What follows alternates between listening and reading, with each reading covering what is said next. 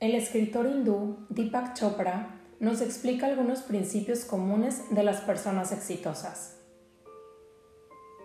Para muchos, el concepto del éxito está ligado al dinero, al poder y a lo material.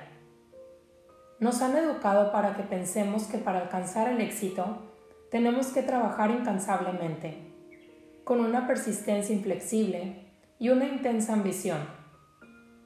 Y nuestro éxito solo parece tener valor en la aprobación de los demás. Para demostrar que somos exitosos, hay que llevar ropa de marca, tener cosas lindas, un buen cuerpo, una profesión de éxito, un buen puesto, un buen carro, entre otras cosas, construyendo un camino de sufrimiento, lejos de un verdadero sentido del desarrollo personal, del bienestar emocional y muchas veces dándole la espalda a nuestros propios deseos. ¿Cuáles son las leyes que rigen a los espíritus libres? Imaginemos a un ejecutivo movido por un intento de lograr el éxito y triunfar en su profesión, que se dedica con tanto afán a lograrlo que cuando lo alcanza se da cuenta de que ha perdido todo lo demás, incluyendo a su propia mujer y a sus hijos. Como resultado, el único respeto que recibe es el de sus subordinados, los mismos que no quieren perder su empleo. Tiene dinero, poder y está en uno de los puestos más altos de su empresa, pero la soledad y la fatiga emocional le hacen plantearse si ha valido la pena llegar hasta aquí. Como Deepak Chopra ha observado, tanto esfuerzo desmedido no es necesario e incluso contraproducente para conseguir el éxito. No hay que olvidar que el éxito es una experiencia subjetiva y tiene que ver con estar bien en las distintas áreas de nuestra vida. En su libro, Las siete leyes espirituales del éxito, el autor repasa las normas y principios necesarios para conseguir el éxito. Al fin y al cabo, lo más importante no es tener éxito en una determinada cosa que hagas, sino lograr una sensación de éxito a nivel general. El éxito es aquello que nos lleva a tener una vida satisfactoria y con sentido, una vida plena. Y comenzamos con las leyes. La primera, ley de la potencialidad pura.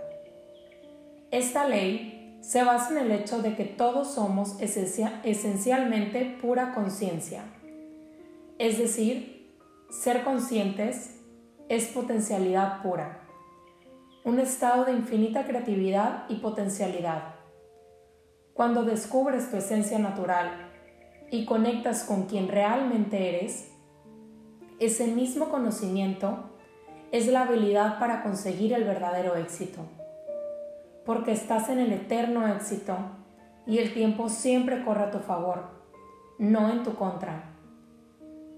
Esta ley también era conocida como la ley de la unidad, porque a pesar de la complejidad de la vida, sobre todo hoy en día en el mundo globalizado en el que vivimos, ser plenamente consciente es necesario para preservar el espíritu. Por eso, en la actualidad, la práctica de atención plena o mindfulness tiene tanto éxito, pues este estado de conciencia y calma ayuda a autorregular el comportamiento y a conocerse mejor, además de crear un ambiente propicio para el bienestar personal. La atención plena es una manera consciente e intencionada de sintonizar con lo que está pasando dentro de nosotros y nuestro alrededor y permite desenmascarar automatismos y promover el desarrollo integral. La segunda ley es la de dar y recibir. Comenzando aquí por hablarles del estado de flow o fluidez, que es lo que centra esta ley. Este estado ocurre cuando estamos tan inmersos en una actividad que parece que el tiempo vuela y disfrutamos del placer de cada segundo que pasa Y el estado de flow en la vida no es nada más que la interacción armoniosa de todos los elementos que estructuran nuestra existencia. Dar y recibir mantiene la riqueza y la fluencia de las relaciones interpersonales. Pese a que muchos piensen que dar constantemente es un síntoma de debilidad, tanto dar como recibir tienen efectos psicológicos importantes. Reducen el estrés y mejoran la autoestima.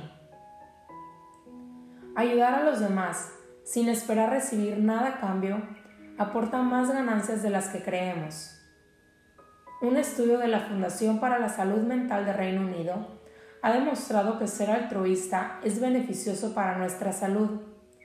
Pero, si además recibimos, esto nos proporciona un equilibrio que es lo que nos, nos hace mantenernos vivos.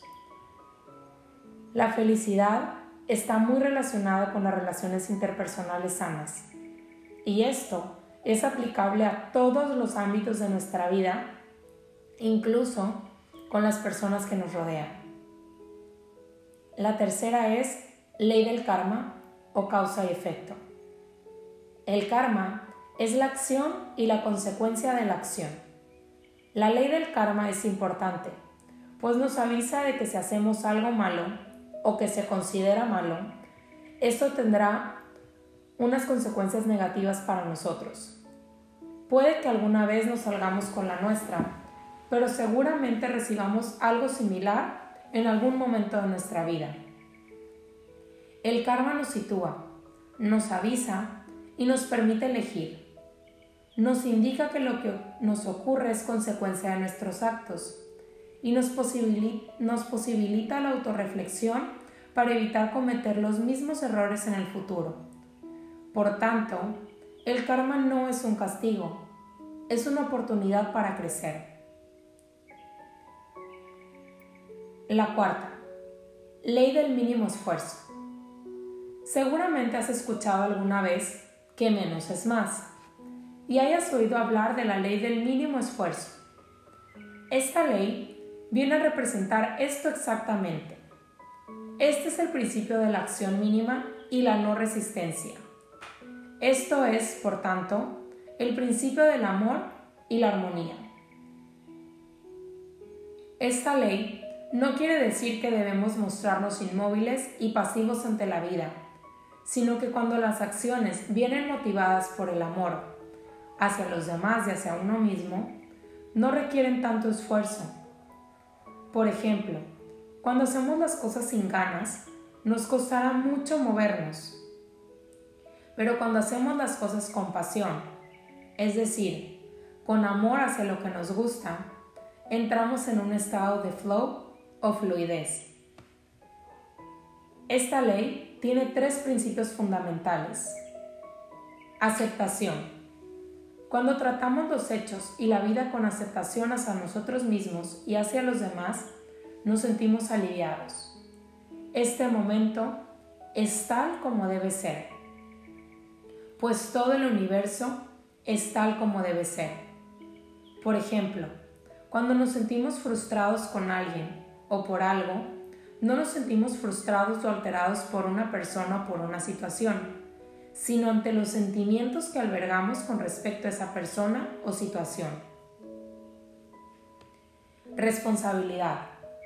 Todos los problemas son oportunidades para crecer y desarrollarnos. Cuando nuestro estado de preparación se encuentra con la oportunidad, la solución aparecerá espontáneamente sin esfuerzo. Indefensión. Si abrazamos el aquí y el ahora, es decir, el presente, nos volvemos parte de él y conectaremos emocionalmente, pues liberaremos las terribles cargas de la actitud defensiva y de resentimiento, de, hipersensibilidad, favoreciendo el estado de flow. Cuando poseamos la combinación de la, de la aceptación, la responsabilidad y la indefensión, viviremos en este flow durante toda la vida, con una predisposición libre de esfuerzos. La quinta, ley de la intención y el deseo. Esta ley afirma que, al ser conscientes y poseer la capacidad de adaptarnos, podemos influir en el entorno, podemos crear nuestro propio futuro. Desear y tener una intención son el motor que nos, que nos, posibilita, nos posibilita movernos, pero el deseo y la intención no son el único requisito para conseguir el éxito, sino que Chopra explica que además de estos, debemos cumplir la ley de la conciencia pura y la ley del desapego, que se explicarán en el siguiente punto. Además, este afirma que, como se crea el futuro en base a esta intención, es fundamental partir del concepto de que el tiempo es el movimiento del pensamiento. Es decir, el pensamiento hacia atrás es una interpretación de fuerzas abstractas, recuerdo, memoria, mientras que el futuro es una proyección de fuerzas abstractas. Por tanto, la intención y el deseo deben estar en el aquí y en el ahora, pues solamente el presente, que es conciencia, es real y es eterno. Tanto el pasado como el futuro nacen en la imaginación. La sexta, ley del desapego. El desapego, pese a que pueda parecer sinónimo de frialdad, es un concepto que está muy de moda en el desarrollo personal, pues posibilita vivir con ecuanimidad y estabilidad emocional. Este es un concepto muy importante hoy en día, pues la mayoría de individuos están demasiado apagados incluso a cosas materiales. No es fácil mirar hacia adentro cuando la cultura nos lleva a mirar hacia afuera constantemente, a compararnos, a ser más exitosos, más consumidores, entre otras cosas. Y en medio de tanta información, nos apegamos a viejas certidumbres para sentirnos seguros, imposibilitados para describir la realidad tal cual es. El desapego no significa que no se puedan sentir las emociones. Se trata de aceptarlas y observarlas desde otra óptica, mucho más adaptativa. Se trata de ponerles en perspectiva. Eso es, alejarse un poco de las cosas para tratar de ser más objetivo y realista.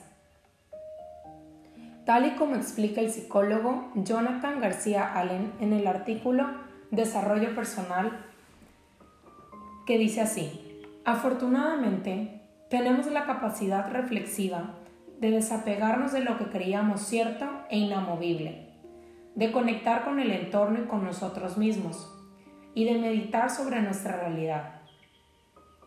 En la dimensión individual, nuestras creencias, hábitos y acciones siempre están motivados por nuestras emociones, con lo cual es fundamental comprenderlas y aceptarlas. El futuro a corto, medio y largo plazo es totalmente incierto, pero ocurra lo que ocurra, podemos modular nuestra experiencia con la emoción de la expectativa, el control, el cinismo, la superficialidad. Pero también somos capaces de mejorarla si sucede desde la emoción del autorrespeto, la gratitud, la confianza, la sinceridad y la tranquilidad. La séptima, ley de Dharma o el propósito en la vida. Según esta ley, todos poseemos un talento único y una manera única de expresarlo. Hay un algo en cada uno de nosotros que podemos hacer mejor que los demás, pues por cada talento único y por cada expresión única de dicho talento, también existen unas necesidades únicas. El expresar nuestros talentos para satisfacer necesidades crea riqueza y abundancia sin límites. La ley de Dharma tiene tres componentes. Cada uno está aquí para descubrir su yo superior o su yo espiritual y debemos descubrirlo por nuestra cuenta. El ser humano tiene un talento único. Cada uno de nosotros tiene un talento tan único en su expresión que no existe otro individuo que tenga ese talento o que lo exprese de esa manera. Y cuando expresamos este talento único, estamos en estado de flow. Cada uno de nosotros debe poner este talento al servicio de la humanidad para ayudarnos mutuamente. Cuando combinamos la capacidad de expresar nuestro talento único con el servicio a la humanidad, usamos plenamente la ley del Dharma. Empieza a observar cómo puedes aplicar estas leyes en tu vida y haz lo mejor que puedas con lo que tienes ahora. Gracias por estar aquí. Gracias por estar para ti. Este texto fue escrito por Juan Armando Corbín.